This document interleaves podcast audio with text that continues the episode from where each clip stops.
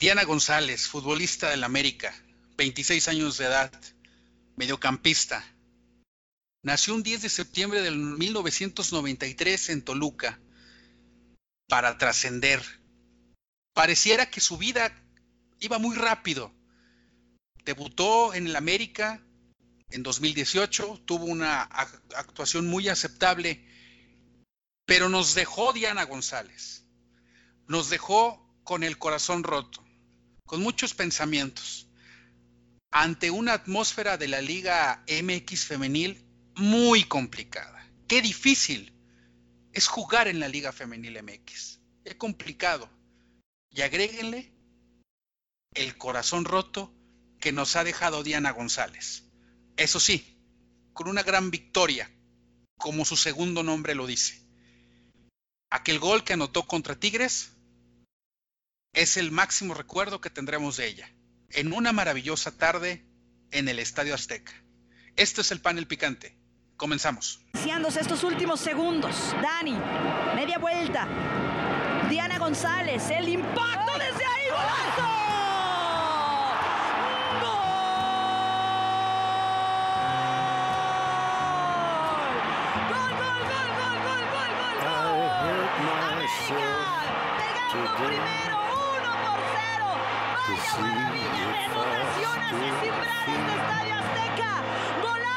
Golazo, golazo, golazo. Dianita González, Diana, la 20, le pega y hace el 1 por 0. The needle tears the hole, the old familiar sting. Bienvenidos a su panel de confianza, el panel picante. Mi nombre es Rodolfo López. Eh, contento en este caso de, de saludarlos el día de hoy. Tengo la fortuna y el placer de contar con la presencia de, mi queridísimo socio y amigo Job Valenzuela. ¿Cómo estás, Job? ¿Qué tal, Rodo? Muchas gracias. Muchas gracias por la invitación. No, pues básicamente, Job, pues vamos a, a entrar de lleno en los temas. Empezamos con un intro platicando de Diana González, una noticia que conmocionó al medio futbolístico el día sábado por una complicación eh, eh, de una glucosa, bueno, de los niveles altos de glucosa eh, que tenía ella en, su sangre. lamentablemente pues pierde, pierde la vida, deja de existir una deportista connotada o que estaba en ese proceso, ¿no? Pero bueno, tuvo una gran participación con el equipo de América, anotando un gol en la final contra Tigres, ese mismo gol que acabamos de escuchar en el intro de, este su podcast de confianza. Y, quiero abrir un poquito el, tema, este Hop, porque sale a colación con esta, pues, con este tema tan, tan triste de Diana González. Pero han pasado muchas cosas en el fútbol femenil. Y, y lo que te quiero preguntar a ti, Hop, es ¿qué momento vive el fútbol femenil? ¿Crees que el fútbol femenil aquí en México pasa por un buen momento? ¿Crees que tenga para, argumentos para continuar esta liga aquí en nuestro país? Si no los tiene, debería tenerlos. El, primer punto que, tocas tiene, argumentos eh, sobre, la, sobre la marcha. Vamos a, ir, a, irnos dando cuenta que es una liga que, que sigue prometiendo debería enfocarse en empezar ya a cumplir expectativas. El primer campeón, eh, el primer equipo campeón fue eh, la Chivas, si no recuerdo mal. el América fue hace, hace casi un año. Eh, el actual campeón creo que es Tigres. Pero el fútbol femenil está, está sufriendo de más en, un inicio, está haciendo un inicio tosco y está pues pagando esa, esa indiferencia de, los equipos, de los dueños de los equipos que varoniles, que en realidad no le importan, no le importa mucho el, fútbol que hacen las muchachas. Sí, vamos a hacer una pequeña cronología de lo, de, de lo que es el fútbol femenil en este caso, en, varias ediciones atrás del, podcast del panel picante, platiqué sobre el tema del Mundial Femenil, el Mundial Femenil que se llevó a cabo en Francia. Un rotundo éxito, niveles de rating muy altos. En México fue parte de la conversación en redes sociales y se esperaba que, pues, que esa misma tendencia iba a, lograr que, que el fútbol femenil aquí en México pues tuviera mayor relevancia. ¿Cuáles son los principales problemas? Primeramente, los equipos les genera un gasto, les genera una pérdida tener equipos femeniles en, su, en este caso, en sus instituciones. Cuando, por ejemplo, tienes la final Tigres Monterrey de hace dos años, que el estadio prácticamente estaba lleno. Entonces puedes generar esa pasión, puedes generar ese interés, pero si lo trabajas mm, por sí solo no, no va a llegar y creo que tengo esa percepción, ¿no? De que los equipos lo, hacen, quieren que todo se dé solo. Esa, esa final a la que te refieres me parece que también fue mucho de la novedad. Digo, ahí también los aficionados llevamos la eh, también culpa, ¿no? De, que el equipo, los equipos femeniles no estén levantando tanto porque no, los, no se está siguiendo esto, el, como se sigue eh, la liga varonil. De acuerdo, sí, sí, sí, exactamente. Como tú mencionas, es, expresa, somos a veces presa de la novedad aunque también hay otras situaciones. También esto viene aunado a que hay poca difusión de los medios de comunicación.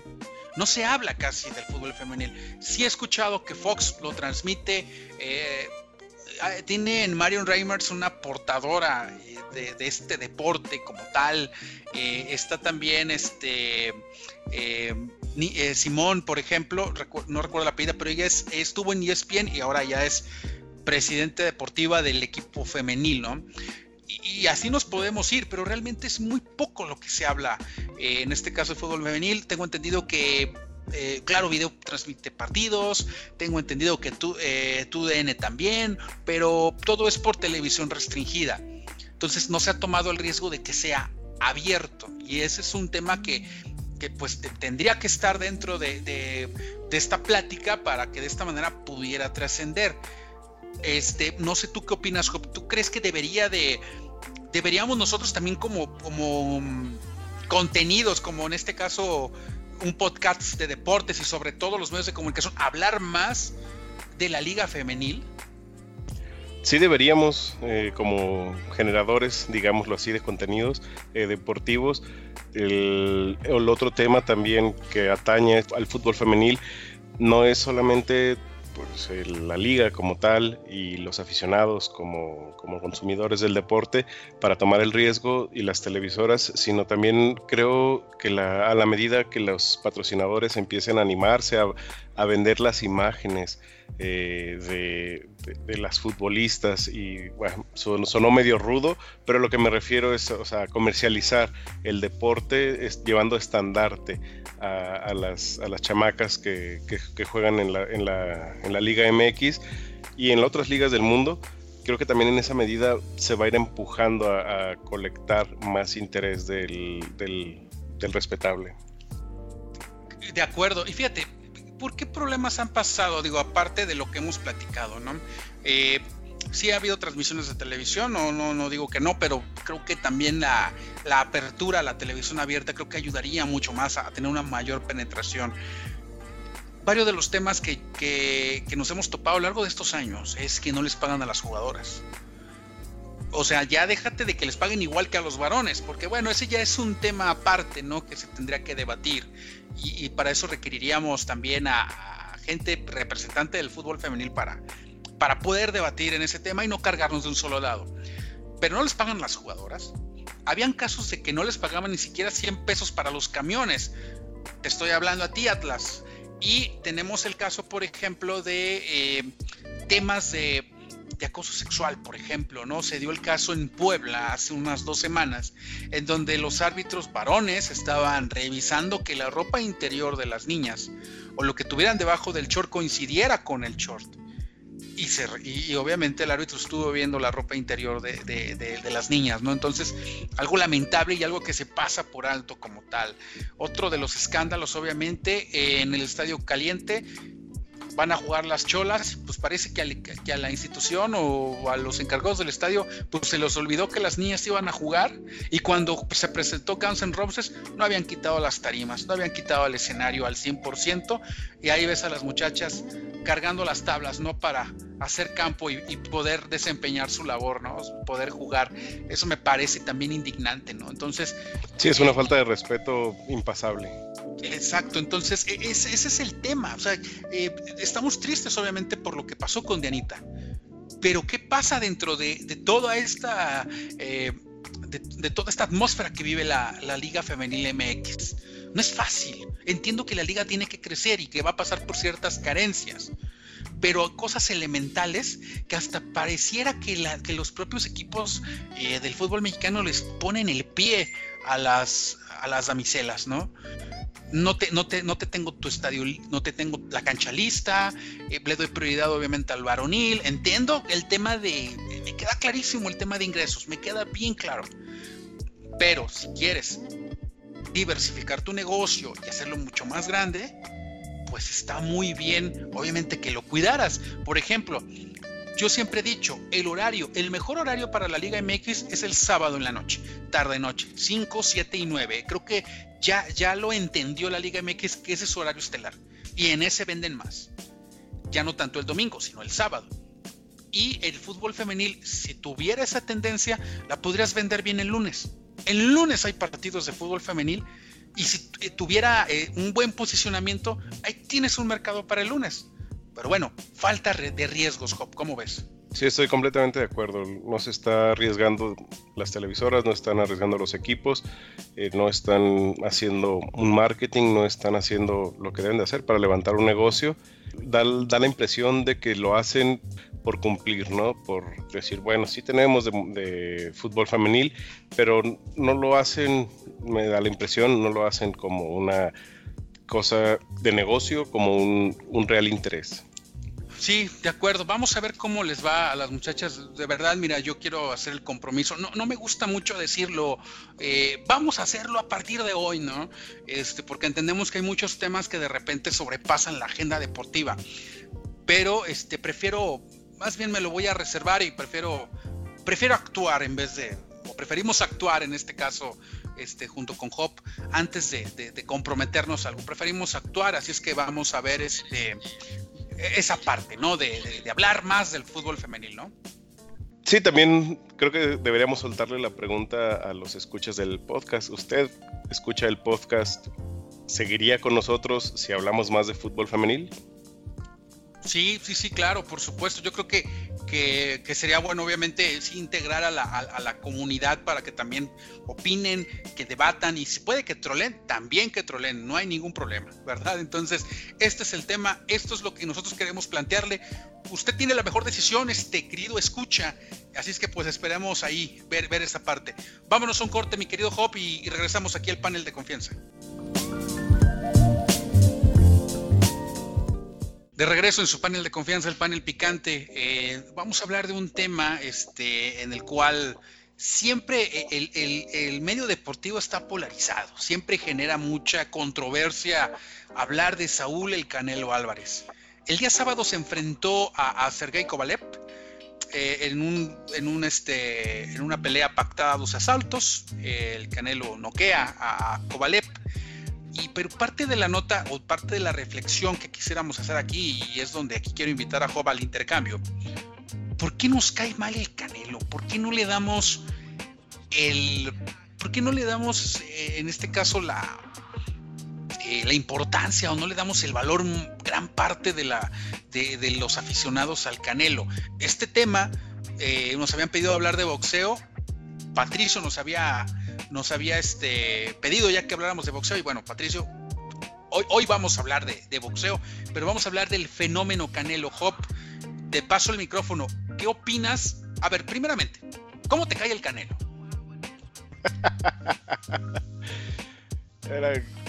Ah, el Canelo es un tema complicado. A mí me cae, no me cae ni mal ni bien, diría Capulina, que en paz goce, me es hipotenusa. El, el tipo, eh, viéndolo pelear, pues se ve que sí conecta bien los golpes.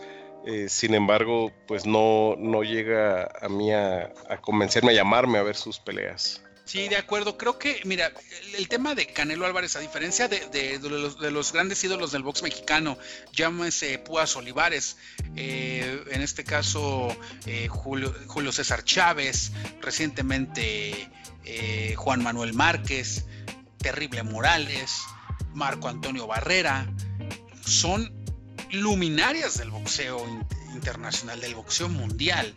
Y ellos se enfrentaron a rivales muy complicados. Marco Antonio Barrera se enfrentó al terrible Morales, se enfrentó a Nassim Hamed, el caso de Julio César Chávez, no se diga, eh, Pernell Whitaker, también este, se enfrentó al Macho Camacho. En el caso de, Juan Manuel Márquez, bueno, se enfrentó a Floyd Mayweather, se enfrentó a Manny Pacquiao. ¿Con quién se ha enfrentado el Canelo Álvarez?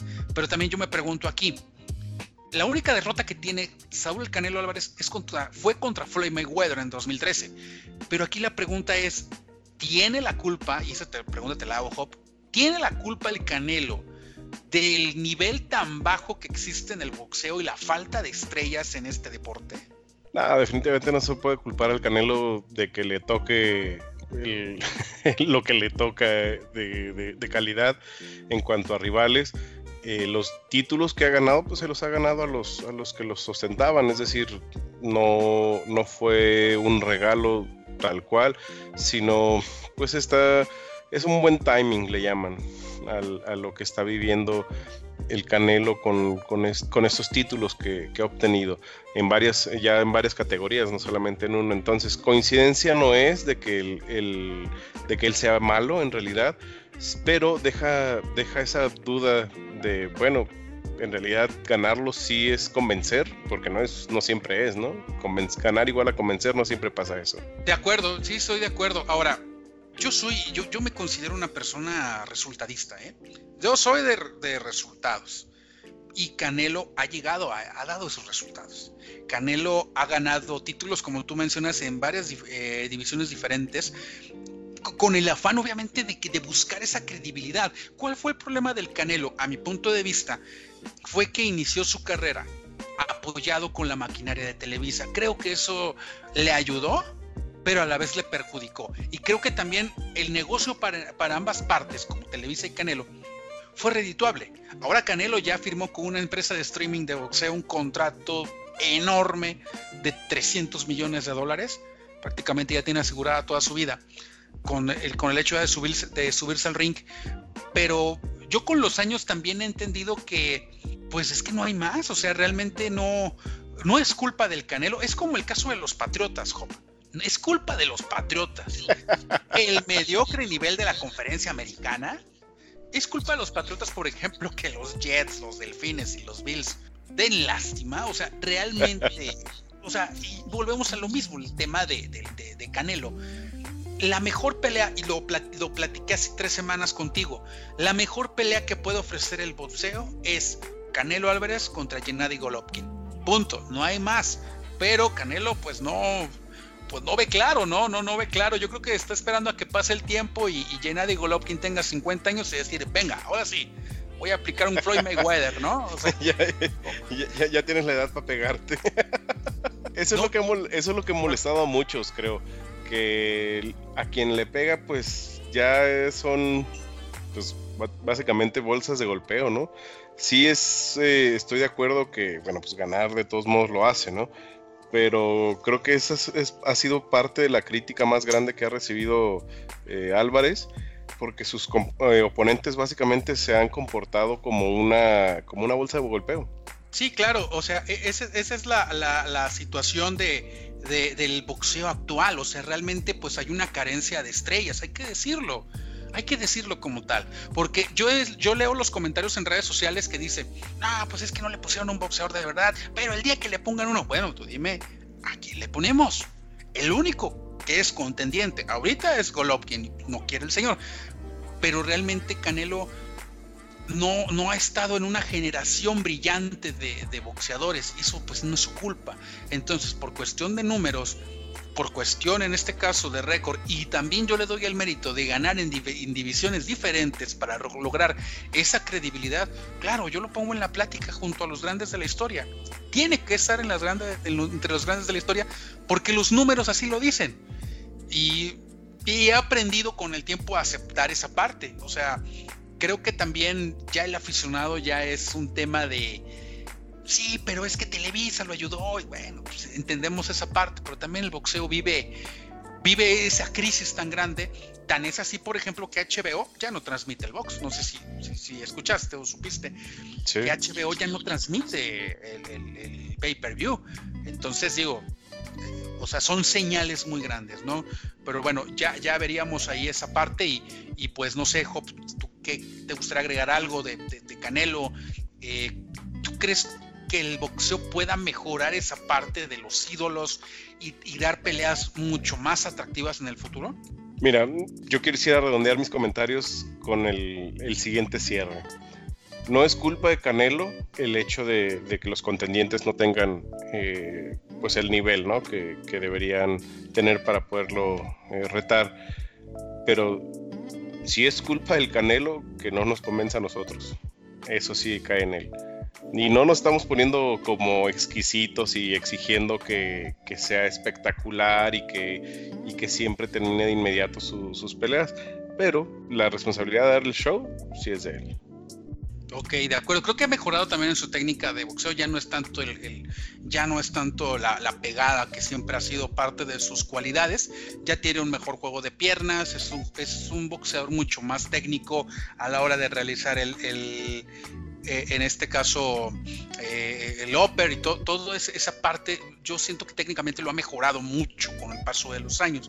Pero sí, o sea, es, su culpa, ¿no? No de repente no convencer, pero bueno, híjoles, no, sí, sí está como que, sí está como entredicho esa parte, ¿no? De, que convences o no.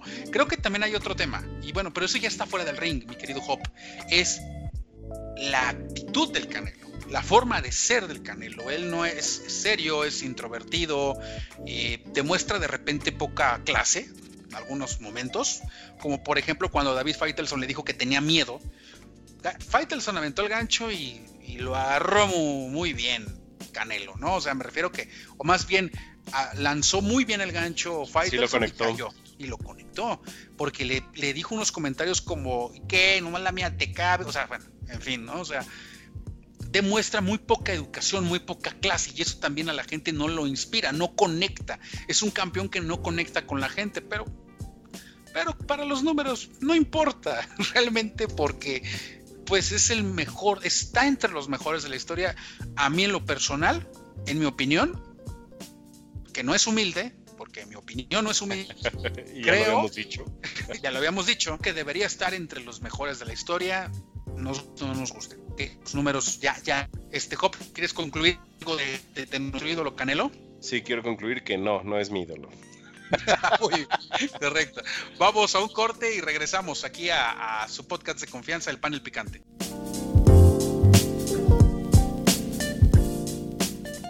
Regresamos a su panel de confianza, el panel picante. Vamos a, vámonos inmediatamente, mi querido Hop, con la NBA. ¿Qué tenemos de NBA, Hop? Nada más comentar que el día de mañana no se lo pierda por ESPN para los que somos, para los que tenemos una eh, situación financiera eh, austera como la austeridad republicana, eh, podemos ver por ESPN, en este caso, el partido seis y media de la tarde, Golden State Warriors contra los Houston Rockets.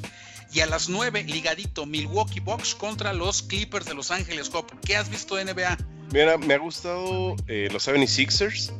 Precisamente ayer tuvieron un, buen partido contra, contra Phoenix, lo perdieron con, eh, por 5 puntos de diferencia, 114-109, pero los 76ers me están gustando, ¿eh? así que yo sí los, personalmente sí los voy a seguir esta temporada.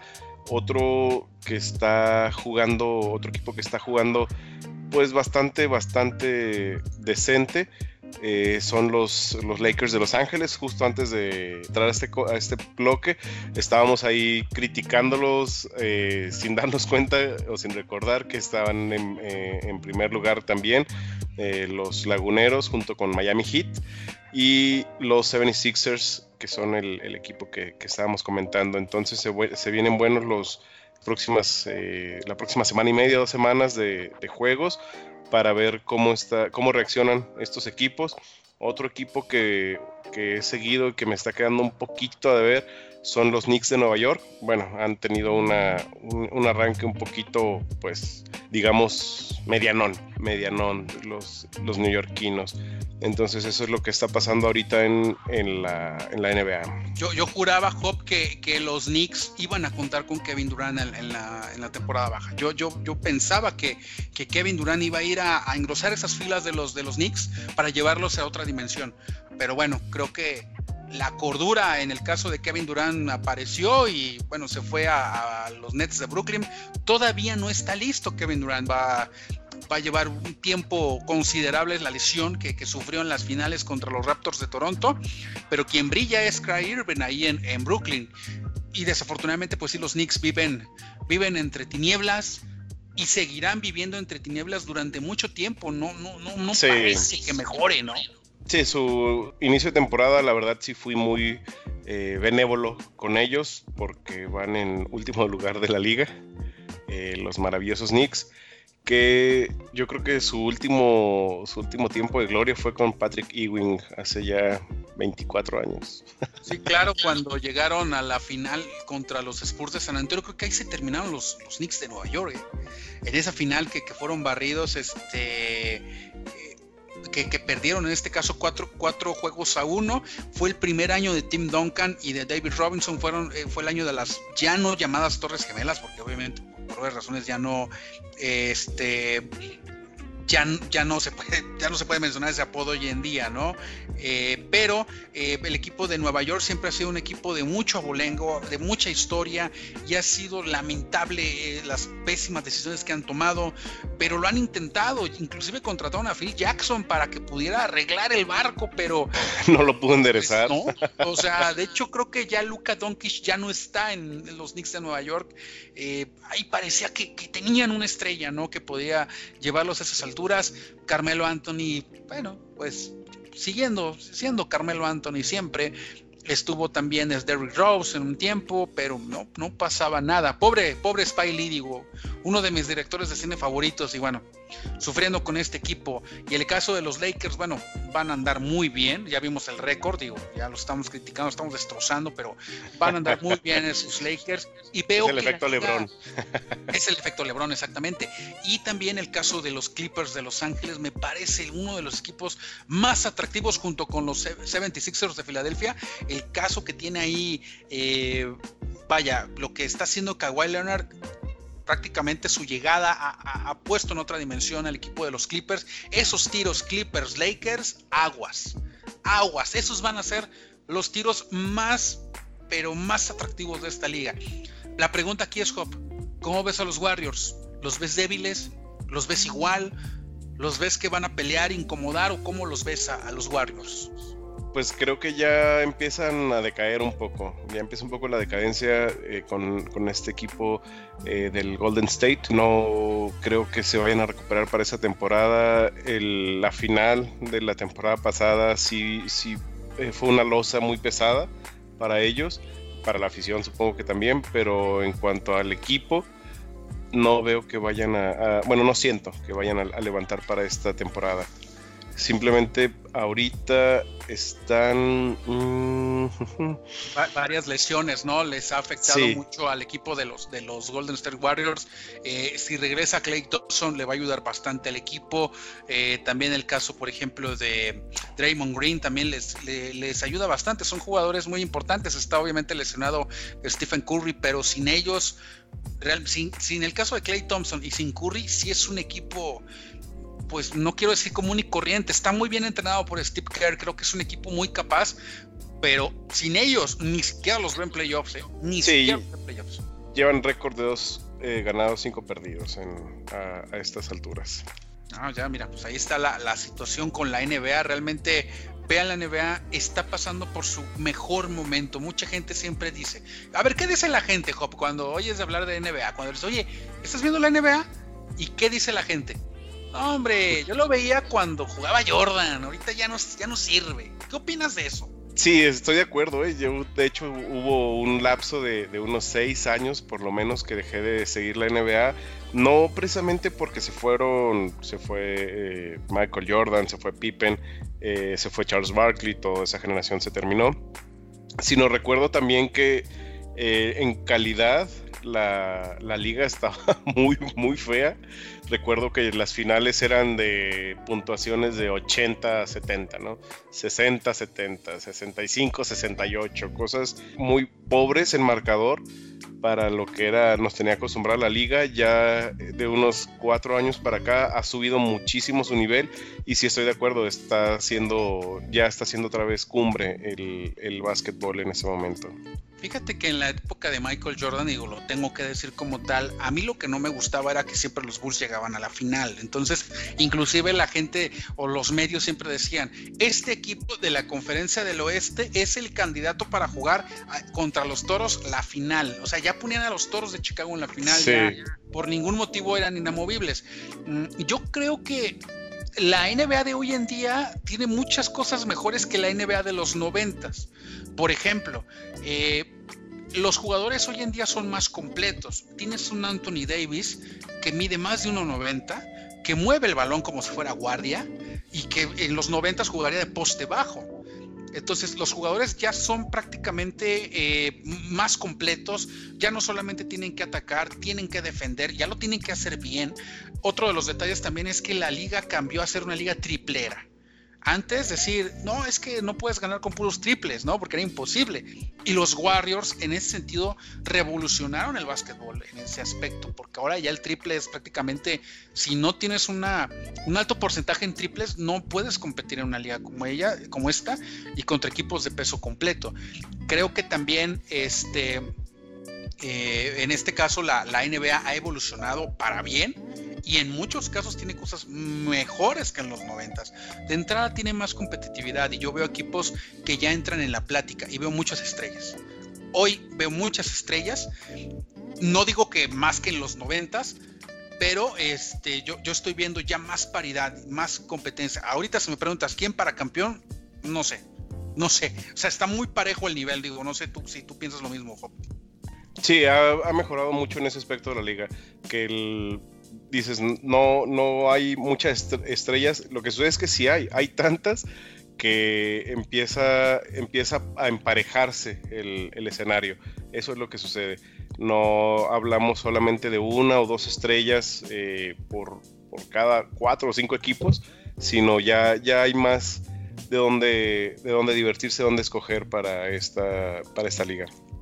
Sí, de acuerdo. Y yo creo que también como aficionados tenemos que estar abiertos, obviamente, a que ya no está Michael Jordan, señores, este, ya conocer los nuevos, los nuevos valores, ¿verdad? Obviamente yo sé que, ha costado trabajo, pero por ejemplo, la llegada de LeBron James, eh, la llegada de Tim Duncan en su momento, la, la, dinastía de los Spurs de San Antonio fue algo muy padre, realmente, y creo que no se le da el, el, mérito o, o, lo que es este la no se le da la difusión en este caso, ¿no? Pero ahí queda realmente. Kevin Durant es un jugadorazo. Está el caso también de Russell Westbrook, el caso del barbón James Harden.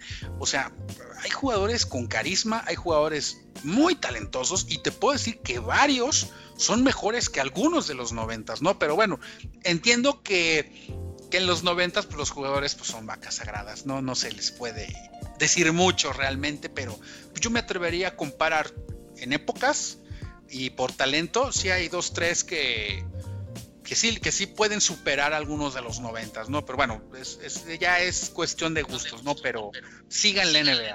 Por favor. Bien, ¿algo que quieras comentar, Job, de la NBA?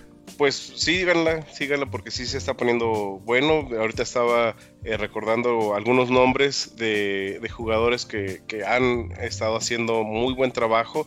Te voy a mencionar por lo menos seis que se me vienen a la mente. Está eh, Carter de Phoenix, Stephen Curry, que ya, los, ya, lo, ya lo habías mencionado. Está de Chicago Chris Dunn, eh, de Orlando este muchacho Fournier, eh, que siempre se me figuró al de... Se, lo confundo de repente con el de fútbol americano. con Fournier. sí. Está Rudy Gay, Jared Harper, obviamente LeBron James, Johnson. Bueno, ya hay un montón de nombres como ya repartidos bien en la, en la liga que han estado haciendo su, su, trabajo, lo han estado haciendo bien y han, han puesto marquesina ¿no? sobre ellos. Sí, yo, yo lo que digo, digo, no, no, no digo que la NBA de los 90 no haya sido bueno, al contrario, fue parte de nuestra educación deportiva ver las narraciones de Enrique Caray y de, Pepe Espinosa. Yo creo que parte de mi, de mi gusto por los deportes americanos comenzó con la NBA. Entonces, este, al contrario, pero hay que ver hacia adelante, señores. Hay que ver hacia adelante y hay que ir evolucionando. Si no tienes inconveniente, Hop, vámonos un corte y regresamos aquí al panel de confianza, el panel picante.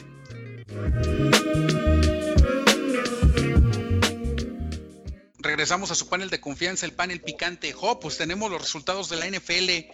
Eh, hubo actividad, en este caso el día, el día domingo, bueno, desde el jueves.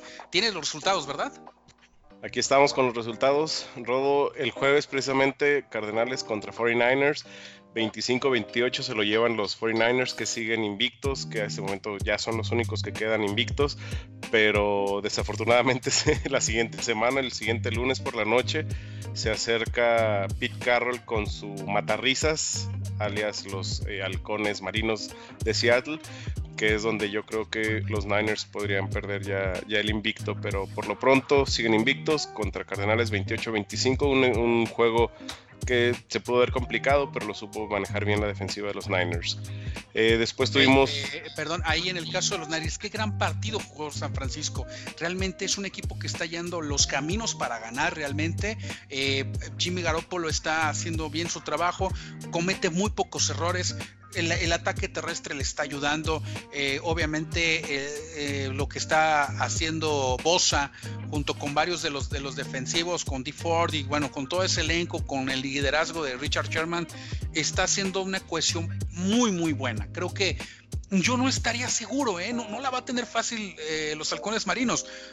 Ahorita que vamos al resultado de los halcones marinos contra Buccaneers, ahí puedo responder esa parte de que no creo que sea tan fácil para ellos, pero continuamos con los resultados. Bueno, ojalá eh, Dios te oiga con esa predicción, pero bueno, seguimos. Jaguares contra Tejanos en, Inglaterra, un equipo de Tejanos que venció 26 a 3 a Jaguares. tenemos a los Osos contra Eagles de Filadelfia, que los Osos regresan a las andadas ya. 22-14, pierden su encuentro contra las Águilas un buen encuentro fue también el de jefes de Kansas City contra los Vikings de Minnesota. Se los llevan, eh, los, se lo llevan los jefes, regresan al triunfo, regresan al triunfo sin Mahomes, que eso era importantísimo para, para ellos. Habían ganado la última vez, si no recuerdo mal, contra eh, los Broncos de Denver hace dos o tres semanas y habían eh, perdido después sus encuentros consecutivamente. Fíjate que, perdón, Job, que te interrumpa. En el caso de los vikingos, la que tiene buen récord, yo no dudo de eso, pero yo no le creo tanto a los vikingos de Minnesota, ¿eh? no, no le creo tanto, es un buen equipo, me parece que su defensa es de lo más sobresaliente y su ataque terrestre es muy bueno, pero yo veo en Kirk Cousins, pues, es un buen mariscal de campo, realmente, yo, yo no digo que no sea bueno, pero hay gente que los pone como equipo de Super Bowl y como una de las superpotencias de la NFL. Yo, yo no estoy tan seguro realmente que, que, lo sea así, porque tuvieron la oportunidad de ganar en Kansas City sin Mahomes, o sea, un equipo vulnerable y, no aprovecharon esa, esa, esa condición. Kirk Cousins en zona de gol de visitante contra Kansas no puedes fallar eh, oportunidades en, en zona roja, entonces digo, ay, ay, hay, que, hay que seguir de cerca a los Vikings, ¿eh? No, no sé qué vaya a pasar de la mitad hacia el final. Ya luego te cuento, pero realmente, híjoles, no, no sé, todavía me genera muchas dudas los Vikings. Sí, los Vikings no están en, posición de, decir que van a, van a trascender esa temporada, pero no los veo mal, ¿eh? Yo no los estoy viendo mal, tienen un buen récord, 6-3 Así necesitan afinar muchas cosas todavía, pero 6-3 no me parece eh, como para, para ponerlos en duda. Ahí sí voy a diferir contigo, Rob. Sí, claro, digo, ahí, ahí es cuestión obviamente de, ver esa parte de, los Vikings. Digo, no, no, no, no creo que sea mal equipo, pero bueno, ya hay que seguirlos de cerca, pero yo tengo ahí mis asegúnes con los, con los de Minneapolis, este Hop. ¿Cuál es el siguiente? Seguimos con los resultados. Los Steelers vencieron a los Colts 26-24. Por fin volvieron a la senda del triunfo los Steelers. Estuvo muy entretenido el juego, la verdad eh, fue muy dinámico. No, no me pareció nada aburrido, fue el juego que vi eh, a mediodía. Y sí me, sí me gustó cómo se mostraron los Steelers, los Colts, bueno, ya haciendo, haciendo otra vez de las suyas, ¿no? con, una, con un juego que también era ganable, pero los Steelers se lo llevan por dos puntos. Adam, Adam Vinatieri falla el gol de campo definitivo. Pudieron haberle ganado este, a, los Steelers y, realmente deja, deja ir la victoria. Eh, el equipo de los Colts, no se me hace mal equipo, los Colts no, no veo que estén haciendo tan malas cosas. Creo que, que el, problema que tuvo Colts fue que se les lesiona Jacoby Reset y pues ahí eso sí definió mucho el, rumbo del partido, pero aún así compitieron los señores y cuando entró Brian Hoyer compitieron, ¿no? Sí, ahí fue el pataseca Vinatieri fallando en el, en el, momento importante, pero bueno, se llevan la, victoria de los Steelers. El duelo por el no descenso, los Dolphins contra los Jets. Por fin ganaron los Dolphins, Rodo, por fin están, hicieron una fiesta, me parece, ahí un día de, eh, fiesta eh, nacional para los Dolphins, ya hicieron su primer eh, juego ganado de la temporada contra unos Jets que han venido de menos a menísimos, pero bueno, ahí está el, duelo de, los sotaneros. Hay, que, hay que también destacar lo de, lo de Ryan Fitzpatrick, ¿no? O sea, es un jugador que, que tiene un rendimiento, es, un buen mariscal de campo, eh, pero es especialista como que en estar en equipos muertos y, él obviamente para entrar y, poder este pues hacer las cosas un poquito más dignas le pasó con, con los Bucks, obviamente con los Bills, con los Bengals, etcétera, ¿no? Entonces yo creo que por ahí va, va el tema y este pues que bien por los Delfines y ojalá que que, pues pueda mejorar este equipo por sus aficionados, que, vaya, vaya, que sí, tiene, tiene aficionados aquí en, en, México. ¿Cuál es el siguiente marcador, mi querido Hop? Fíjate que el siguiente es, el, es de un equipo que se está viendo bien, sorprendentemente bien. Los Buffalo Bills vencen 24 a 9 a Washington Redskins. A Washington van a decir, bueno, pues tiene una marca de 1-8, ¿no? Pero ha estado complicando los, los, juegos, no fue un partido fácil para los Bills, perdón, para los Bills de, de Buffalo, en términos de que el tercer cuarto no pudieron hacer eh, ni una sola conversión y ya fue hasta el último cuarto donde meten sus últimos siete puntos. Empezaron muy bien, ajusta Redskins. Eh, su, su, defensiva, logran detener un poco a, a Buffalo, y bueno, ya en la, cuarta eh, cuarto episodio se termina de desmoronar Washington, pero no, no es, no hay que tampoco ningunearlos a estos Washington. Bills gana bien, y me está gustando, me está gustando los Bills eh, para, para, que jueguen eh, los juegos de, de, Wildcard. Sí, sí, sí, realmente creo que los Bills, eh, lo, lo, que platicamos, ¿no? O sea, hayan las formas de ganar. Creo que en este caso lo que, lo que está realizando el equipo de los Bills con su buen coreback que tienen, en este caso, en el caso de Josh, creo que ahí está teniendo esa frescura. Vamos a ver qué pasa. Ojalá que, se mantenga el equipo de, los Bills de Buffalo eh, en, una, en una división complicada, teniendo ahí a los Patriotas de Nueva Inglaterra, Efectivamente, nuestro siguiente juego, Panthers contra Titans, lo, se lo lleva Panthers por 10 puntos, 30-20. Y eh, Raiders, tus Raiders, mi rodo, contra los Leones, 31-24 se lo llevan. Por ahí vi que, te volviste un devoto de la fe, estabas ya eh, prendiendo veladoras y haciendo eh, tus, oraciones, tus rezos para, para, que, para que se lo llevara Raiders. Qué, difícil partido. Realmente, bueno, me tocó ver ese encuentro completo, obviamente. el equipo de los Leones de Detroit gran ataque, eh, tiene una gran ofensiva, tiene muy buenos receptores. Eh, realmente Matthew Stafford lanzó unos pases increíbles, unos bombazos de más de 30 yardas. Eh, a veces cuando Raiders anotaba en su ofensiva, Leones en tres jugadas ya estaban en territorio enemigo. yo creo que uno de los factores más importantes fue la pérdida del balón en la primera jugada del partido que tuvo el equipo de los Leones de Detroit y eso obviamente lo aprovecha Raiders se va hacia arriba en el marcador, eh, se va al medio tiempo ganando el equipo de Raiders, pero eh, ya al final del partido, en los últimos segundos prácticamente, literalmente estaban acorralando a Raiders en, en zona roja y bueno, pues no, no pudo completar el pase eh, Matthew Stafford que tuvo una gran, gran tarde y este, bueno, pues se lleva la victoria el equipo de Raiders que la próxima semana la tiene, la tiene complicada contra, contra Chargers, ¿no? Pero ya hablaremos de eso más tarde. Bien, en el que sigue, el juego que sigue es eh, Seattle contra Bucaneros. Fue un juego, digamos, cardíaco un poco. Lo iba ganando Bucaneros. En la primera mitad iban arriba, 21, 21 eh, puntos contra apenas 13 de, Seattle. Para la segunda mitad recompusieron y terminaron venciendo 40-34, pero en overtime. ¿eh? ese partido se fue empatado al, final del tiempo eh, regular.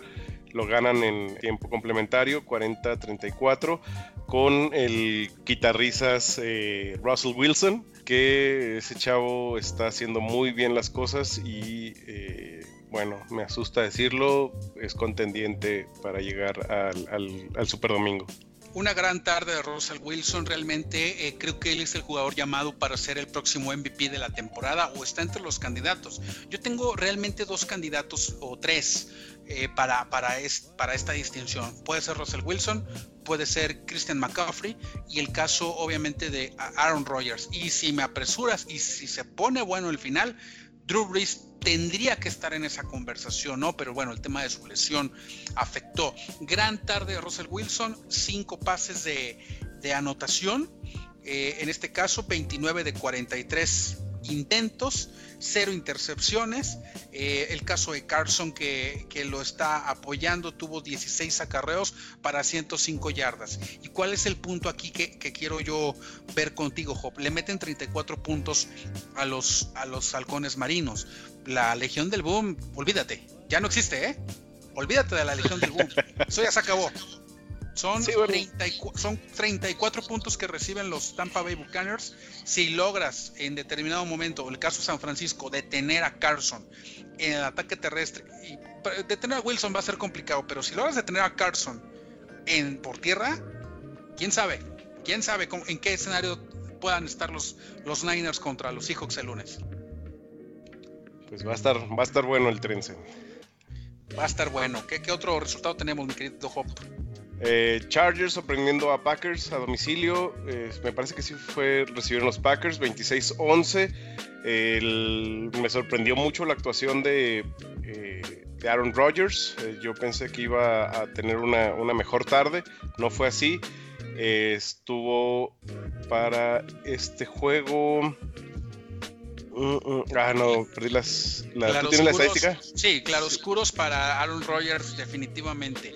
¿Cuál es el problema de Aaron Rodgers? Los, lo blanquearon, bueno, lo blanquearon la primera mitad, ¿eh? De acuerdo, o sea, eh, en este caso, por ejemplo, eh, Aaron Rodgers es un jugador mágico, yo siempre lo he dicho, es un placer verlo jugar y te regala pinceladas de genialidad increíbles.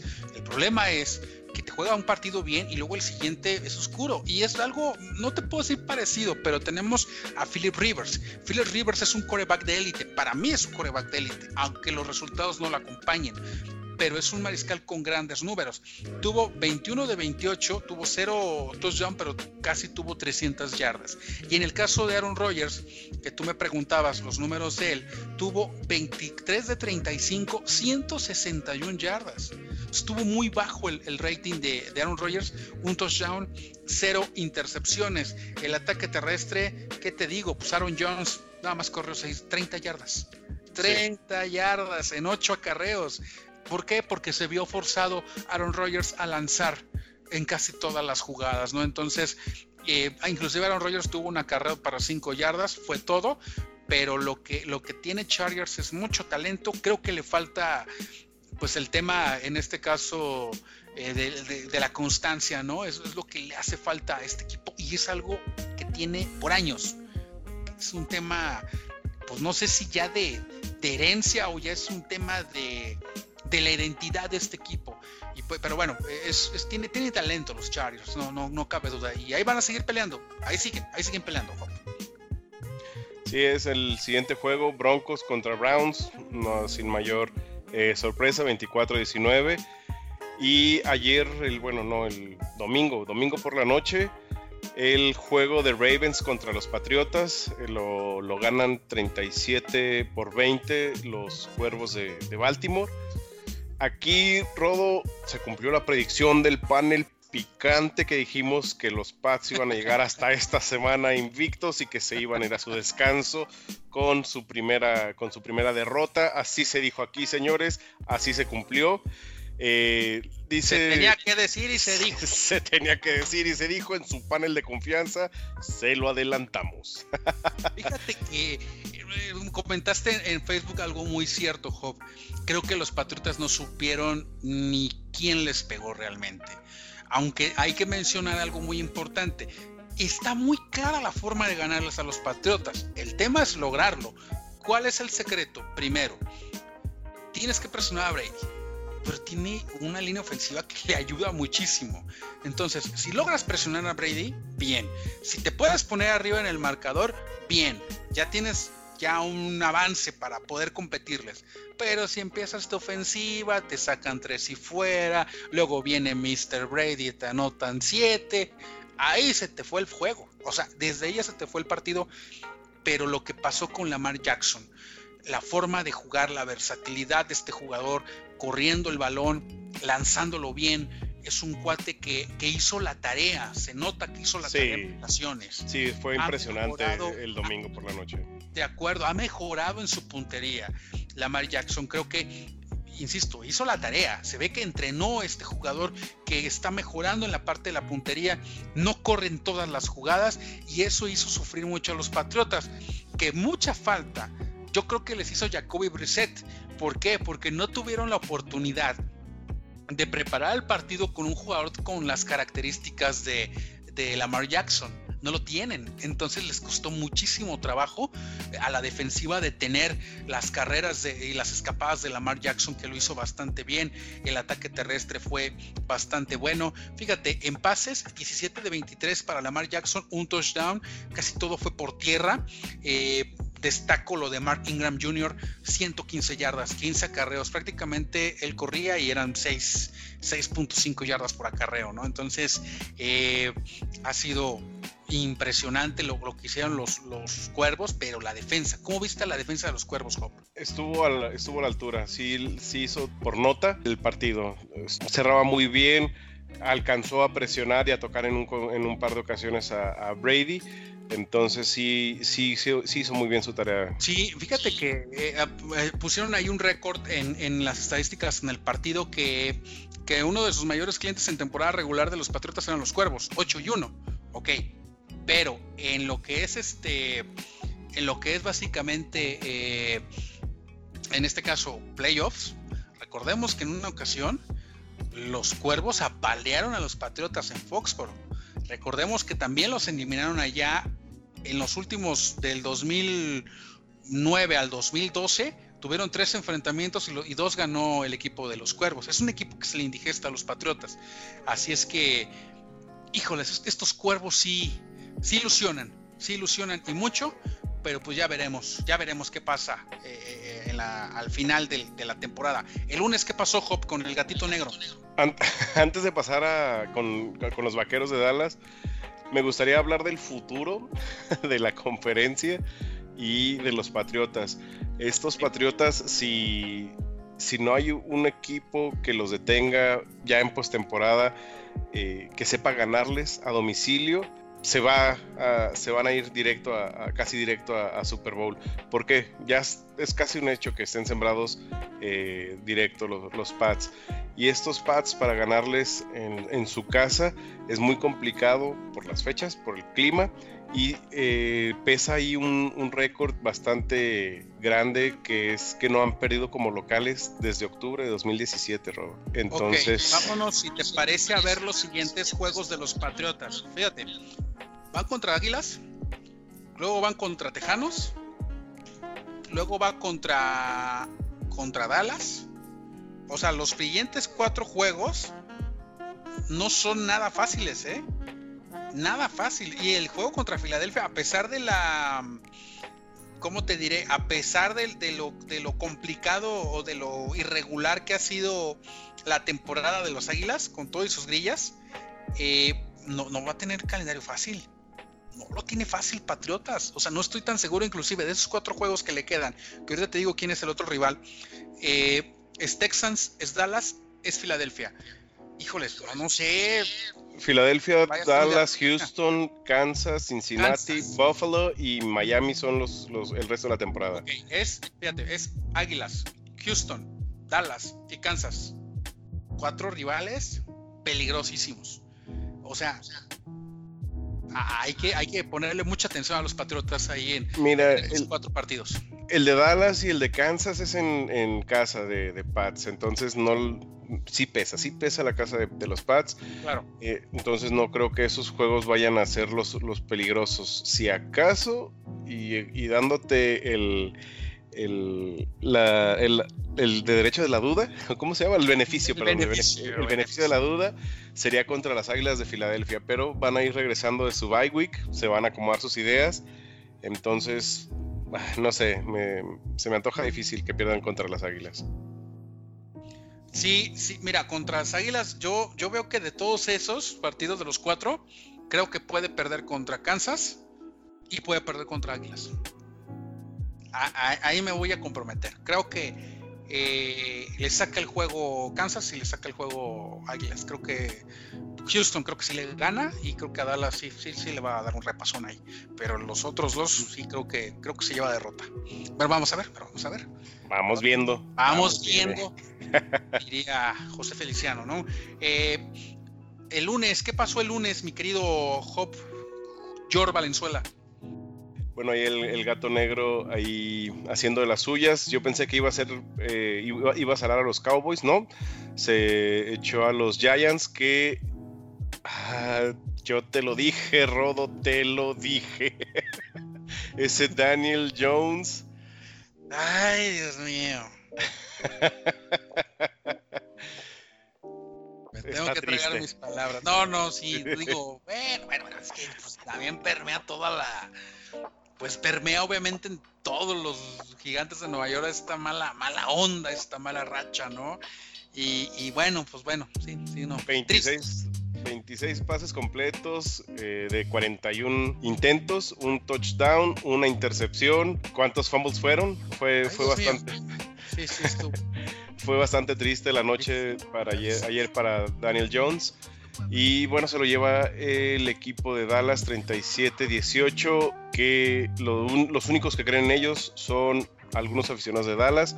La verdad el equipo se ha dejado, ha dejado mucho que desear para esta temporada. ¿Tú cómo lo ves, Rodo?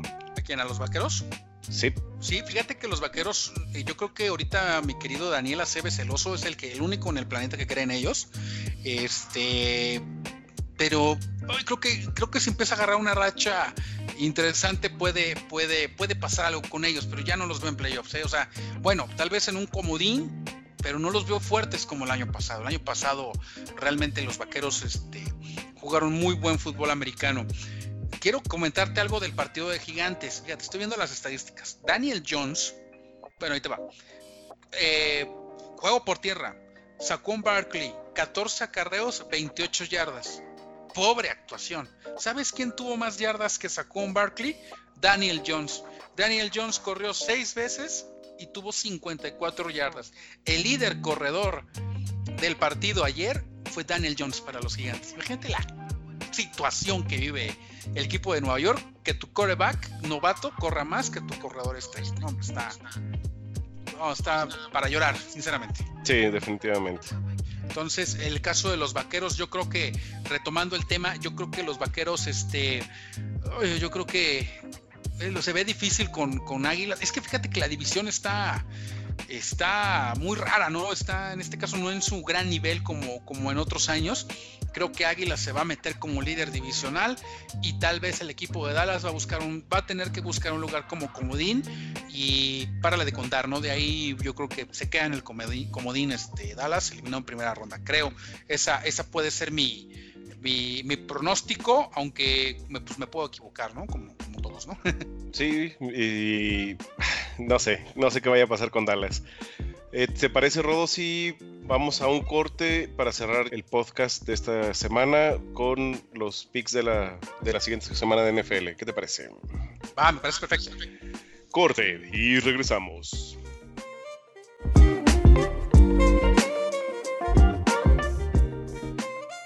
Regresamos a su panel de confianza, el panel picante. Vámonos rápido para cerrar el programa del día de hoy, la emisión del panel de, del panel picante, el panel de confianza. Eh, vamos a, elegir dos partidos de la próxima semana, Job, si te parece, y me voy con mis dos partidos que, que todo aficionado debe de ver. Mi recomendación, jueves 7, 7.20 de la noche, Raiders contra Chargers, un partido que va a ser eh, muy, muy interesante. Creo que eh, Chargers y Raiders vienen ambos de victoria, vienen los dos motivados, es divisional, pero creo que se lo lleva, creo que se lo puede llevar Raiders eh, el día jueves, así que pues ya veremos qué tal. Y de igual manera también les recomiendo que vean Steelers contra Rams de pronóstico reservado. Este va a ser a, las 3 de la tarde en Los Ángeles. Y este, creo que ese partido se lo lleva Rams. Se lo lleva Rams, aunque haya mayoría de Steelers ese día en el estadio. Hop, ¿cuáles son tus dos juegos a, recomendar? Yo les recomiendo otro a la misma hora, Packers contra Panthers, nada más por llevarte la contra. Eh, no, creo que, va a estar, eh, bueno, el agarrón, creo que Aaron Rodgers va a recapacitar sus caminos y se enfrentará a, unas Panteras de, Carolina que, empiezan a no creer en nadie. Y va a, estar, va a ser bueno ese juego también. Y obviamente el juego Quitarrizas, el juego 49 contra Seattle. Eh, si no me equivoco, será en el equipo, en el estadio Levi's de San Francisco.